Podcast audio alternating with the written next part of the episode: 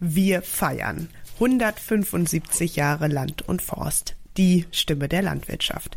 Mit neuen Wegweiserfolgen von interessanten Höfen in ganz Niedersachsen. Viel Spaß beim Hören. Moin, liebe Zuhörerinnen und Zuhörer und herzlich willkommen zu einer neuen Podcast-Folge. Mein Name ist Laura Schneider und ich bin Redakteurin bei der Land und Forst. Ja, vielleicht haben Sie es schon mitbekommen. Die Land und Forst feiert in diesem Jahr ihr 175-jähriges Jubiläum. Und so ein Jubiläum ist ja immer ein schöner Anlass, um auch einmal zurückzublicken, was sich denn in der Vergangenheit so getan und verändert hat. Jetzt hat sich in 175 Jahren natürlich so einiges verändert, aber wir wollen heute einmal einen Bereich der Landwirtschaft herausgreifen, der sich ganz besonders stark verändert hat, nämlich die Tierhaltung und die Fleischproduktion. Und ich glaube, da reicht es schon, wenn wir so rund 100 Jahre zurückgucken. Damals hatten doch die meisten Landwirte noch selbst Schweine zu Hause. Hausschlachtungen waren relativ weit verbreitet. Aber über die Jahre sind wir irgendwie dahin gekommen, dass heute doch kaum noch jemand Hausschlachtungen selbst praktiziert. Für die meisten Menschen kommt Fleisch mittlerweile einfach noch aus dem Supermarkt. Und immer mehr Menschen hinterfragen ja auch kritisch, ob sie denn überhaupt noch Fleisch essen wollen oder sich vielleicht auch vegetarisch ernähren. Über all diese Entwicklungen und wie sich diese Entwicklungen auch in der Tierhaltung und in der Fleischproduktion widerspiegeln, wollen wir heute sprechen. Und ich freue mich, dass ich dazu einen Experten hier begrüßen darf, der sich mit diesen Entwicklungen in den letzten Jahren sehr ausführlich beschäftigt hat, nämlich Professor Karl Christian Führer. Hallo, Herr Professor Führer. Hallo, Frau Schneider. Ja, Sie sind Wirtschaftshistoriker und mittlerweile emeritierter Professor an der Universität Hamburg und ähm, wie gesagt, Sie haben sich in den letzten Jahren ausführlich mit dem Thema beschäftigt, mit der Entwicklung der Fleischindustrie und der Tierhaltung. Ähm, Sie haben die Ergebnisse im vergangenen Jahr auch in einem Buch veröffentlicht, Das Fleisch der Republik. Und Sie haben sich vor allem angeguckt, wie sich Fleischproduktion und Tierhaltung von 1950 bis 1990 entwickelt haben. Das heißt, wir beginnen so in der Nachkriegszeit und es geht eigentlich bis in die 90er Jahre so in die Ursprünge unserer heutigen Tierhaltung, so wie wir sie jetzt auch kennen. Und da spricht man ja auch immer wieder von der industriellen Massentierhaltung. Und da steckt ja eigentlich schon drin, es ist einerseits ein hocheffizientes Produktionssystem, was ja sicher auch sich mit einigen Gründen so entwickelt hat. Andererseits steht dieses System ja aber auch massiv in der Kritik immer wieder. Und ja, wie dieses System entstanden ist, darüber wollen wir heute sprechen und welche Faktoren dabei eine Rolle gespielt haben. Vielleicht fangen wir an dieser Stelle auch einmal gleich an. Ähm, in Ihrem Buch wird, finde ich, deutlich, dass die Fleischproduktion ja auch ein wahnsinnig komplexes System ist. Also da spielen ganz verschiedene Faktoren und ähm, ja, Teilnehmer eine Rolle. Wir haben die Landwirte, die die Tiere halten, die Schlachthöfe, dann der Einzelhandel, der das Fleisch vermarktet und dann natürlich auch zu den Konsumenten bringt. Und irgendwo dazwischen gibt es aber auch noch die Politik. Also wir haben da ganz viele Akteure und trotzdem sagen sie, es gibt einen Akteur, der diese ganze Entwicklung ganz massiv gesteuert hat, nämlich den Konsumenten. Ist das zu sehr vereinfacht oder können wir eigentlich sagen, der Konsument hat dieses Tierhaltungssystem, wie es heute aussieht, hat uns dahin gebracht? Ja, also ich würde sagen, das kann man schon so sagen, wobei man natürlich immer einschränkend sagen soll, keinem dieser Konsumenten, diesen Konsumentinnen war klar, welche Folgen ihr Handeln haben würde. Das ist also keine, keine Intention. Aber das Verhalten der Fleischverbraucher verändert sich seit Mitte der 1950er Jahre so signifikant, dass der gesamte Markt für Fleisch und Fleischprodukte dadurch völlig umgekrempelt wird. Und das ist eine völlige Umwälzung, die alle Segmente des Fleischmarktes verändert und letztlich auch, aber ziemlich zeitversetzt, dann eben auch die landwirtschaftliche Produktion. Der entscheidende Ansatzpunkt für all diese Veränderungen ist meiner Meinung nach, oder sind zwei Tatsachen. Einmal die Bundesbürger essen sehr viel mehr Fleisch, als sie jemals zuvor gegessen haben. Das beginnt so ungefähr in den späten 50er Jahren, also so um 1959, 1960. Und sie essen, das verbindet sich damit, sie essen nicht nur sehr viel mehr Fleisch, sondern sie essen auch sehr selektiv Fleisch. Nur noch ganz bestimmte, besonders edle Stücke vom Schwein und auch vom Rind. Und beides zusammen ist, glaube ich, der Anfang einer Veränderungskaskade. Um nochmal kurz auf diese sehr viel mehr Fleisch zu sprechen, das ist ein, ein, eine Veränderung, die man sich in den 1950er Jahren, so kurz nach dem Zweiten Weltkrieg, noch überhaupt nicht vorstellen konnte. So grob gerechnet bis 1980, also innerhalb von nur zwei Jahrzehnten, verdoppelt sich der Fleischkonsum der Bundesbürger jetzt pro Kopf gerechnet fast vollständig. Und das ist äh, schon eine massive Veränderung. Ja, und dazu kommt dann eben noch das Phänomen, dass jetzt nur noch ganz bestimmte Fleischsorten, Fleischvarietäten gefragt wird und dass bestimmte Dinge fast nicht mehr zu verkaufen sind, nämlich hm. insbesondere fettes Fleisch.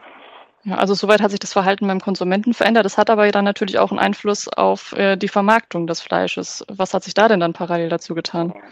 Das ist Teil dieses Veränderungsprozesses, weil die Bundesbürger jetzt so sehr viel mehr Fleisch essen, als sie jemals zuvor gegessen haben verändern sich die Ansprüche an den Einkauf von Fleisch. Also bis in die 50er Jahre, auch noch teilweise bis in die 60er, 70er Jahre, kauft der normale bundesdeutsche Haushalt sein Fleisch bei einem speziellen Fleischverkäufer, dem Metzger mhm. oder dem Fleischer oder dem Schlachter, wie man in Norddeutschland sagt.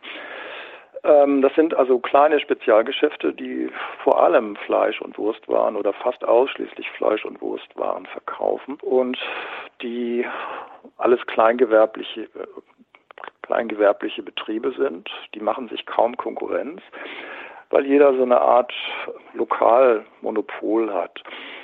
Das verändert sich auch seit Anfang der 60er Jahre dadurch, dass größere Supermärkte anfangen, Fleisch in ihr Sortiment aufzunehmen. Das nennt sich dann frische Sortiment. Und damit gerät Fleisch in eine vollständig andere Vermarktungs- und Verkaufswelt hinein, zu der es vorher nicht gehört hatte. Nämlich Fleisch wird jetzt ein Artikel, der von großen Handelsketten eingekauft wird, der von großen Handelsketten auch äh, beworben wird, um Kunden zu anzuziehen und Kunden zu locken. Das heißt, Fleisch wird etwas, was es vorher überhaupt nicht war, nämlich ein Artikel, wo mit Sonderangeboten um Kunden, Kundinnen geworben wird und das besondere Kennzeichen des Sonderangebots war und ist nun mal der niedrige Preis, der ungewöhnlich niedrige Preis.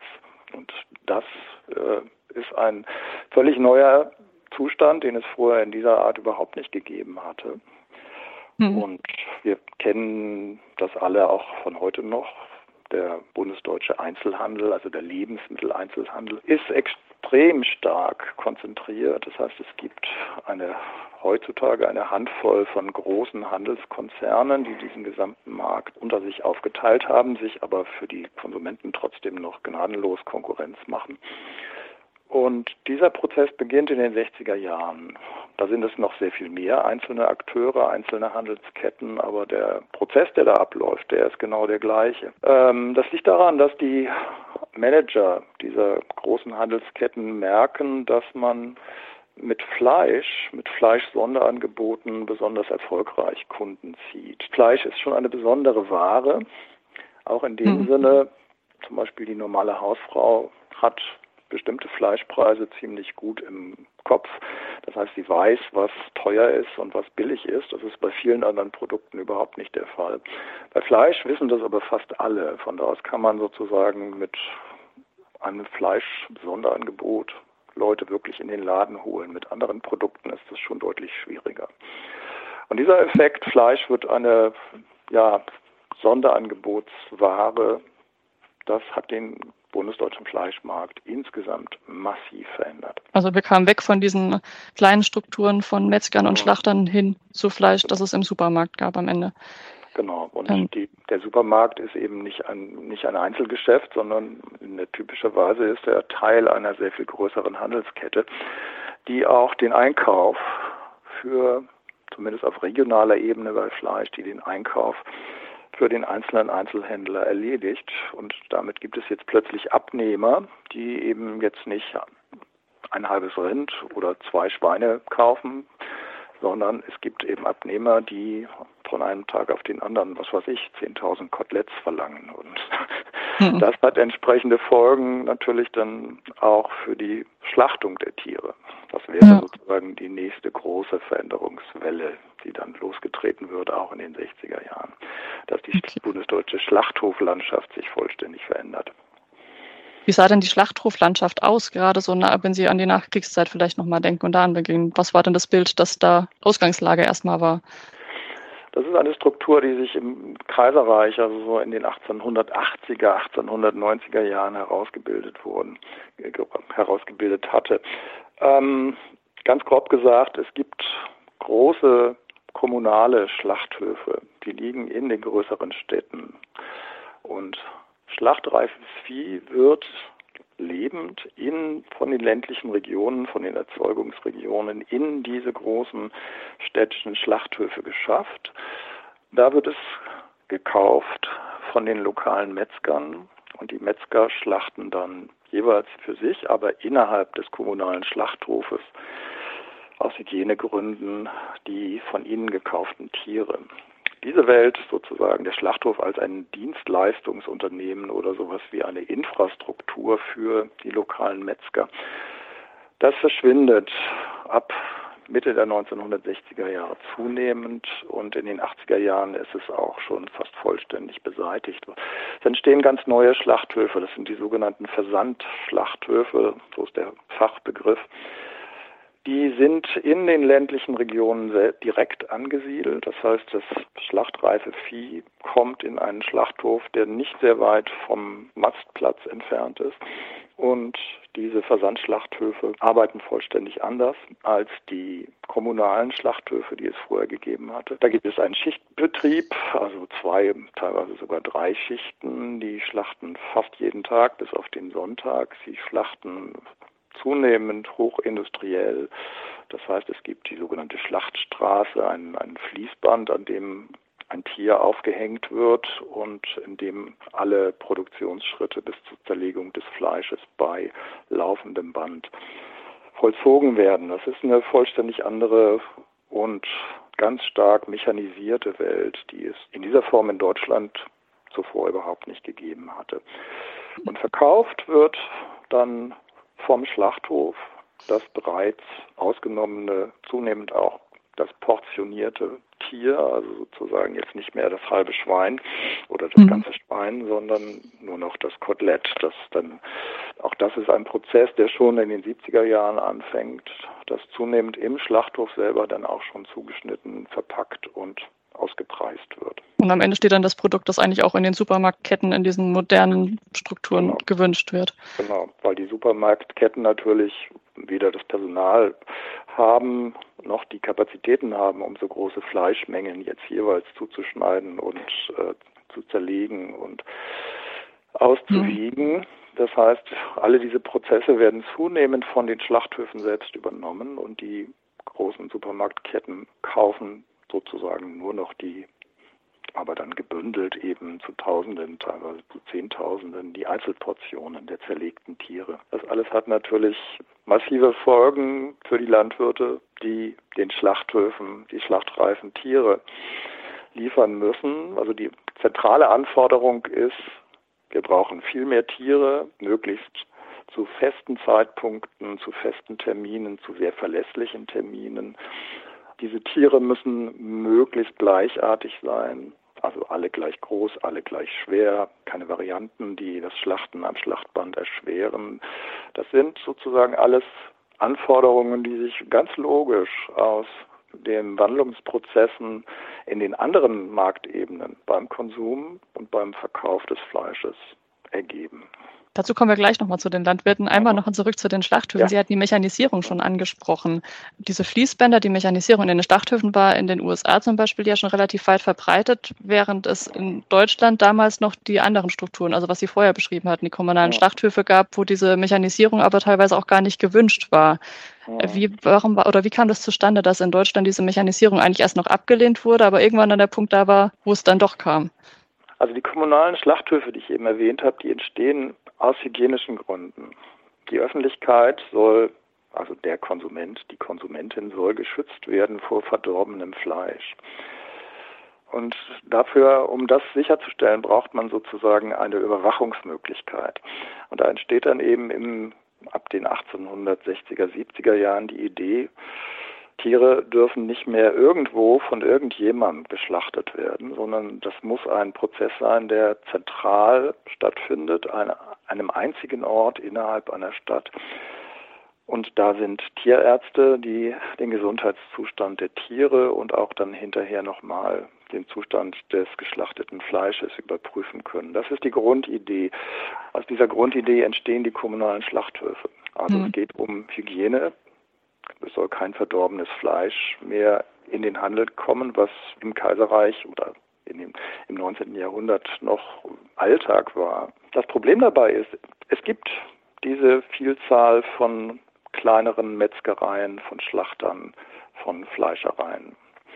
Und der Staat tut sich natürlich nun sehr schwer damit, diese Leute sozusagen aus dem Geschäft herauszudrängen, indem er das Schlachtgeschäft jetzt selber übernimmt. Deswegen entsteht diese merkwürdige Struktur, okay, es gibt ein öffentliches Unternehmen, den kommunalen Schlachthof, der, der ist aber sozusagen nur eine öffentlich bereitgestellte Infrastruktur für das Schlachten des einzelnen Metzgers. Das ist die Grundidee hm. des kommunalen Schlachthofs. Ne? Also das Schlachten findet an einem zentralen Platz statt, es wird überwacht, es wird alles kontrolliert. Aber diejenigen, die schlachten, das sind die einzelnen Metzger. Die dürfen ja. aber nicht mehr in ihrem eigenen Betrieb schlachten. Deswegen ist es sozusagen ein individualisiertes Schlachten an einem zentralen Ort und damit braucht man kein Fließband. Beziehungsweise es darf sogar gar kein Fließband geben, weil dann kann der einzelne Metzger nicht mehr dafür sorgen, dass er das Fleisch so zubereitet, wie er das gerne möchte. Das heißt, ursprünglich, in diesem ursprünglichen System, so wie es im Kaiserreich sich dann sehr rasch, sehr vollständig entwickelt hatte, gilt das als ein Qualitätsmerkmal. Der Schlachtermeister in meinem, bei meinem Laden, in dem Geschäft, in dem ich mein Fleisch einkaufe, der geht einmal die Woche oder zweimal die Woche in den Schlachthof, der sucht da die Tiere aus, die ihm gefallen und dann schlachtet er sie selbst. Und dafür, dazu habe ich Vertrauen. Deswegen kaufe ich mein Fleisch bei diesem Schlachter, weil der das höchstpersönlich geschlachtet hat und persönlich für die Qualität gerade steht. Das Ganze mhm. verschwindet dann eben erst mit der Entstehung dieser sogenannten Versandschlachthöfe. Das heißt, es geht das verloren. Ich weiß, das ist mein Metzgermeister, der dieses Stück Fleisch für mich produziert hat, aber dafür ist es wahrscheinlich günstiger entsprechend, wenn ich es im Supermarkt hole. Ja. Also Massenproduktion hat immer den Vorteil, dass es die Stückkosten senkt. Und wenn ich 3000 Schweine an einem Tag in einem Fließband schlachten kann, und das ist schon in den 60er Jahren kein Problem mehr rein technisch, dann wird das Fleisch logischerweise sehr viel preiswerter, als wenn ein einzelner Metzger, sagen wir mal, vier oder fünf Schweine auf dem Schlachthof kauft und sie jeweils mit Hilfe eines Gesellen vielleicht einzeln im Schlachthof persönlich schlachtet und sie dann erst in sein Geschäft bringen muss. Das heißt, ja. dieser, Preis, dieser Preisvorteil, dass Fleisch immer billiger wird und das Fleisch zu einem Sonderangebotsartikel im Supermarkt werden kann, das wird nur möglich durch die Entstehung dieser Versandschlachthöfe. Ja. Da schlachten dann natürlich auch nicht mehr die Metzgermeister, sondern es sind Angestellte des Schlachthofes. Mhm. Zumindest in der Zeit, über die wir jetzt hier reden, also bis zu den 18, 1990er Jahren. Äh, wir kennen dann noch ganz andere Probleme heutzutage mit den sogenannten Werkverträgen, ne, die ja gerade in Schlachthöfen weit verbreitet sind und viele Probleme nach sich ziehen. Das hat es damals noch nicht gegeben. Also typischerweise in den Versandschlachthöfen der 1980er, 1990er Jahre, das sind Angestellte des Schlachthofes, die da schlachten. Dann gehen wir noch mal eine Stufe weiter zu den Landwirten jetzt. Sie haben ja schon gesagt, für die Landwirte hat es natürlich auch massive Erfolge, dass das Ganze sich so weiterentwickelt hat. Aber erstmal, dass die Landwirte mehr Tiere verkaufen können, gibt denen ja eigentlich eine ganz neue Chance zu expandieren. Also erstmal wäre es ja positiv, sollte man meinen, oder? Ja, natürlich. Also es ist ja, wenn die Bundesbürger gar nicht mehr genug vom Fleisch bekommen können, dann kann man ja so ja. denken, also jeder Bauer, der irgendwie Schweine zieht, also die Deutschen essen am liebsten Schweinefleisch, das hat sich auch überhaupt nicht geändert in den letzten 100 Jahren. Jeder Landwirt, der Schweine hält, und das sind ungefähr 80 Prozent aller Landwirte in der Bundesrepublik in den 1950er, 60er Jahren, der muss sozusagen ganz neue geschäftliche Möglichkeiten haben. Das ist sozusagen die eine Seite der Medaille. Die andere Seite ist eben, es gibt einen ganz starken Druck von Seiten sowohl der großen Handelsketten als auch der Schlachthöfe auf möglichst billig gelieferte Schlachttiere. Also das ist wiederum ein ganz logischer Prozess. Ne? Die Handelsketten setzen Fleisch gezielt als ein Werbe- und ein Sonderangebots, eine Sonderangebotsware ein. Das heißt, sie haben ein Interesse, das Fleisch auch möglichst billig einzukaufen. Hm. Dadurch üben sie natürlich einen starken Preisdruck auf die Schlachthöfe aus, die besonders preiswert agieren müssen, besonders preiswert schlachten müssen. Und die Schlachthöfe, wiederum ganz logisch, geben diesen Preisdruck an ihre Lieferanten, nämlich an die Landwirte weiter. Das heißt, einfach nur gute Schweine oder fleischreiche, muskelfleischreiche Schweine zu liefern, das reicht nicht aus, sondern man muss es auch zu möglichst günstigen Preisen tun. Und da kommt wieder die Menge dazu, also dieses Gesetz, dass man bei höherer Produktion die Stückkosten senkt. Das gilt genauso für die Tierzucht wie für die Autoproduktion oder die Produktion von Fernsehern. Massenproduktion macht das einzelne Produkt billiger. Das heißt, hier entsteht eben auf der Ebene der Landwirtschaft eine, eine, ein Zwang, eine Logik, die den einzelnen Bauern dazu zwingt, seinen Schweinebestand aufzustocken und mehr Schweine zu halten, als er das vorher gehabt hat. Aber während immer mehr Schweine gehalten wurden, wurden es ja gleichzeitig dann auch wen immer weniger Betriebe, die diesem Druck noch standhalten konnten. Also ich hatte auch da einige Zahlen jetzt aus Ihrem Buch mir einmal aufgeschrieben. 1960 hatten Sie da ja 1,3 Millionen Schweinehalter noch ähm, genannt und bis in die späten 80er waren dann nur noch 309.000 davon übrig. Also das sind ja auch äh, eine Million Schweinehalter quasi auf der Strecke geblieben unterwegs. Das war durch diesen Preisdruck oder warum war dieser Rückgang da so massiv? Naja, es gibt diesen berühmten Satz, der wird immer mal wieder gerne zitiert, wenn über die moderne Landwirtschaft gesprochen wird. Der, der Satz heißt oder das Motto heißt wachsen oder weichen. Also das hm. bezeichnet diesen Zwang zur Massenproduktion. Ähm, das ist ja auch durchaus richtig. Das habe ich auch selber eben gerade versucht darzustellen, dass es diesen Zwang zu möglichst großer Produktion gibt. Nicht nur bei ja. Feldfrüchten, sondern eben auch in der Tierproduktion.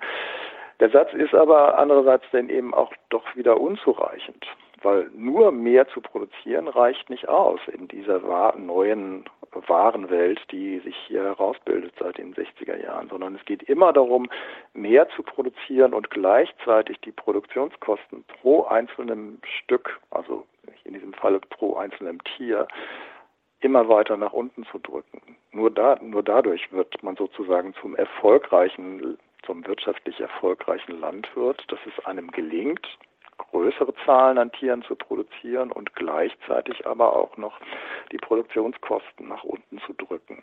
Und das ist ganz offensichtlich ein äußerst schwieriges Unterfangen, weil Tiere nun mal doch was anderes sind, als wenn ich jetzt einen Fernseher zusammenbaue oder ein Auto oder einen Computer. Ähm, ja. sie, sind, sie sind sehr viel empfindlicher. Ähm, da gibt es große Risiken, die in 0, nichts äh, Investitionen äh, völlig zum Scheitern bringen können. Und diese hohe Zahl von Landwirten, die innerhalb von ja nur drei Jahrzehnten die Schweineproduktion aufgeben, das ist offensichtlich ja ein, ein Zwang, ähm, der so unerbittlich wirkt, dass der, größte, der größte Teil der Landwirte in diesem Geschäft früher oder später auf der Strecke bleibt. Dieser Prozess setzt sich bis heute fort. Also ja. dieses, äh, dieser Selektionsprozess, ne, immer größere mhm. Produktion, aber nur, wenn auch wirklich immer günstiger produziert wird. Ja. Das beherrschen eben ganz offensichtlich nur einzelne ganz besonders erfolgreich arbeitende Betriebe und für alle anderen ist das Geschäft früher oder später zu Ende.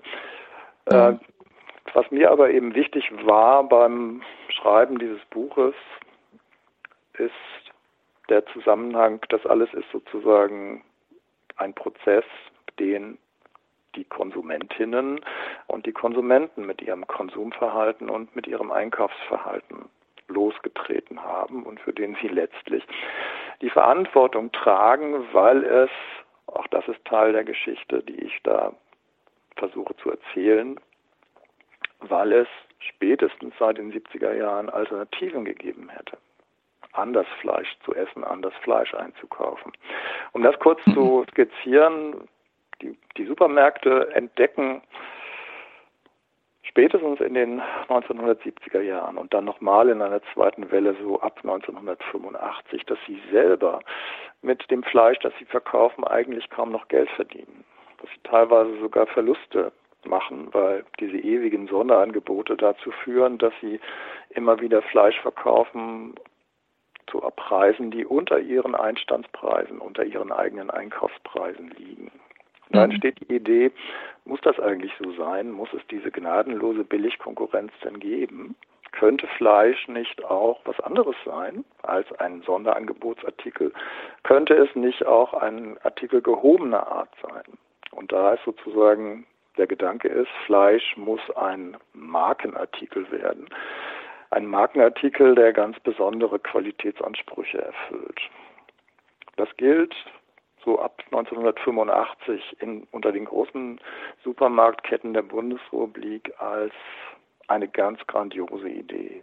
Und es ist so die Vorstellung, wir legen Markenfleischproduktionslinien auf, wo wir alles Mögliche garantieren für die Konsumenten. Also zum Beispiel, es gibt keine Mast mit Antibiotika, mit irgendwelchen anderen Zusatzstoffen.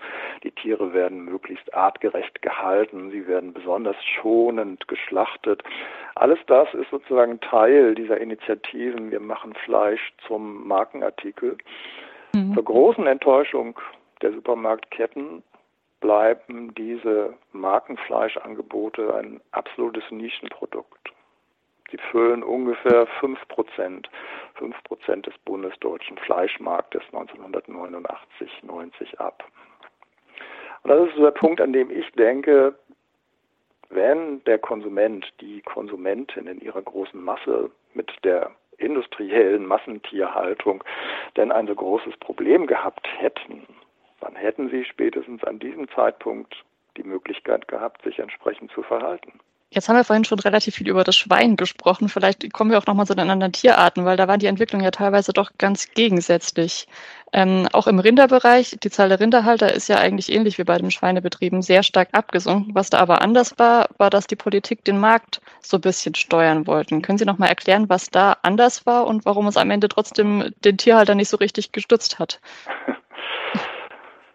Ja, das ist ein kompliziertes Phänomen. Ähm, die Bundesrepublik ist ja Teil seit den späten 1950er Jahren der Europäischen Gemeinschaft, der Europäischen Union.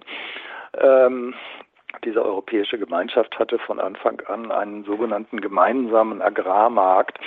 Das heißt, äh, nationale Handelshemmnisse für Agrarprodukte sollten möglichst aus der Welt geschafft werden. Innerhalb der Europäischen Gemeinschaft sollte, sollten Agrarprodukte frei gehandelt werden.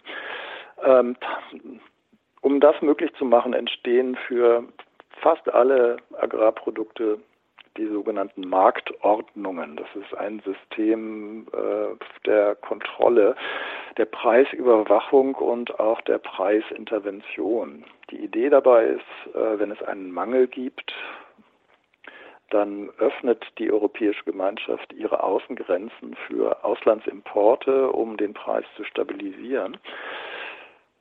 Das ist die eine Seite. Die andere mhm. Seite ist, wenn es eine Überproduktion gibt und dadurch die Preise der Agrarprodukte nach den Marktgesetzen eigentlich sinken würden, interveniert die Europäische Gemeinschaft, um den Landwirten ähm, das Überleben zu sichern. Also jetzt ganz verkürzt gesagt, die Europäische Gemeinschaft kauft Agrarprodukte auf, die eigentlich niemand haben will und mhm lagert sie ein oder verarbeitet sie oder also sie sorgt durch diese Aufkäufe dafür, dass der Markt trotz Überproduktion stabil bleibt. Und dieser Effekt, also der Interventionskäufe, das setzt beim Rindfleisch, anders als beim Schweinefleisch, da hat es das nicht gegeben. Beim Rindfleisch ist dieser Zustand 1975 erreicht.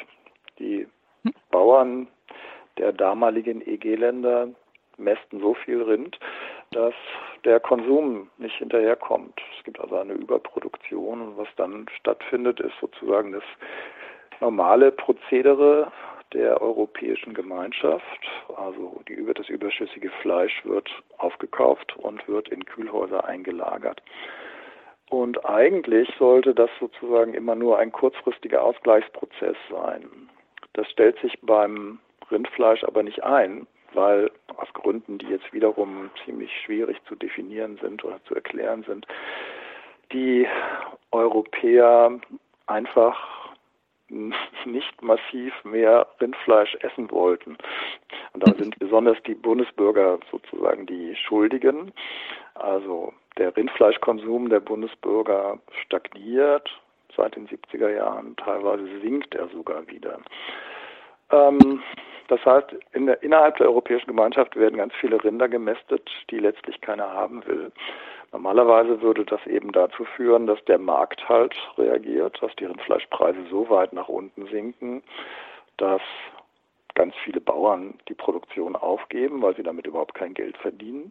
Oder mhm. auch, dass sie ihren Hof aufgeben, weil sie sozusagen diese Produktionskrise, diese Überproduktionskrise das Geschäft kostet. Das verhindert die EU durch diese Aufkäufe. Und was dann entsteht, ist ein unendliches politisches Gezerre um die Kosten dieser Interventionskäufe und äh, wer die zu tragen hat und wie man da wieder rauskommt.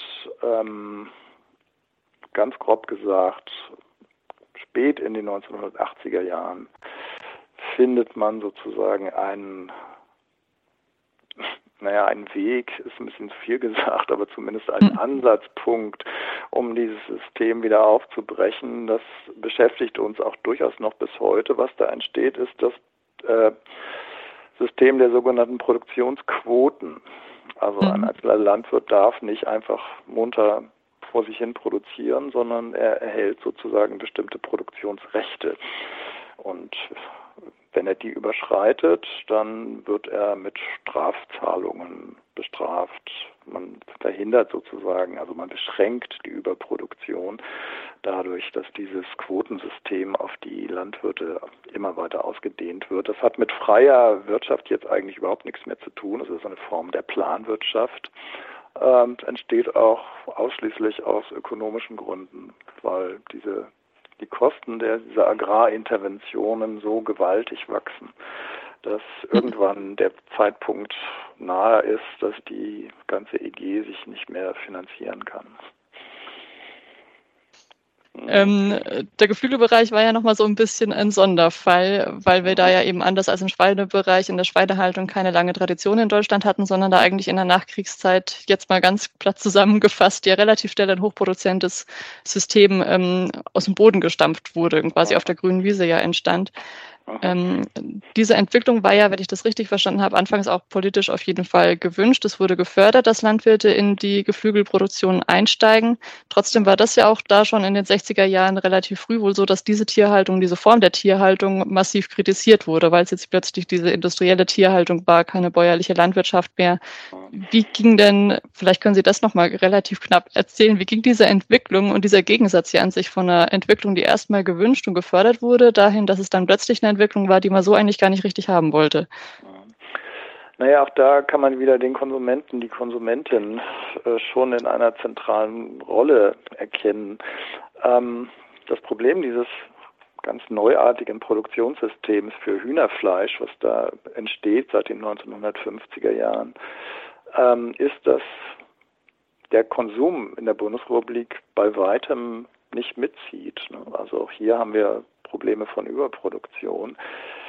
Die Bundesbürger essen bei weitem nicht so viel Hühnerfleisch wie dieses neue und hocheffiziente Produktionssystem, das in rasender Geschwindigkeit ja innerhalb von teilweise nur sechs oder acht Wochen ein äh, schlachtreifes Fleischhuhn produziert, dass dieses System sich wirklich rentieren würde.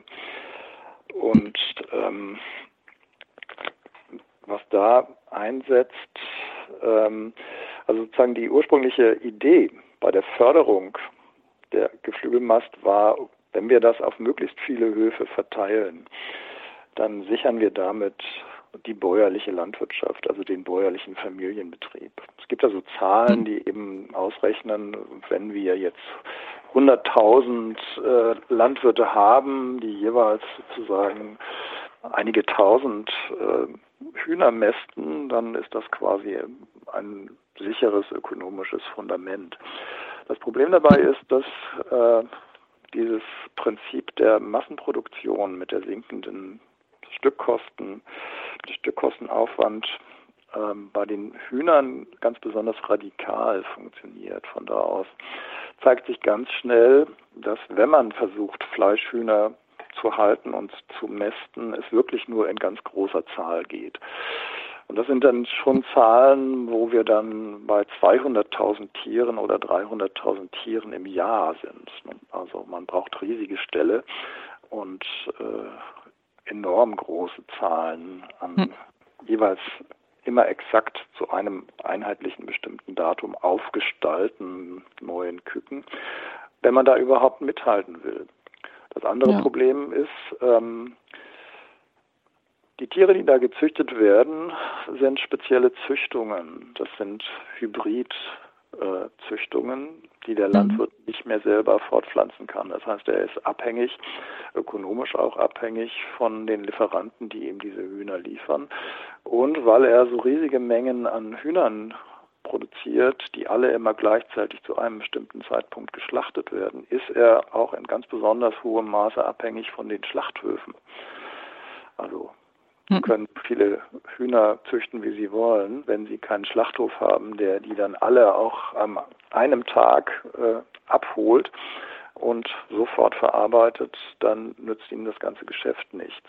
Das heißt, die ja. Abhängigkeiten zwischen Landwirt, Züchtungsfirmen, die diese hochgezüchteten Hühner produzieren, um das mal so zu nennen, und den Verarbeitungsbetrieben, der ist im Bereich der Flügel, Geflügelwirtschaft noch sehr, sehr, sehr viel enger, als das bei Schweinen und bei den Rindern der Fall ist. Mhm.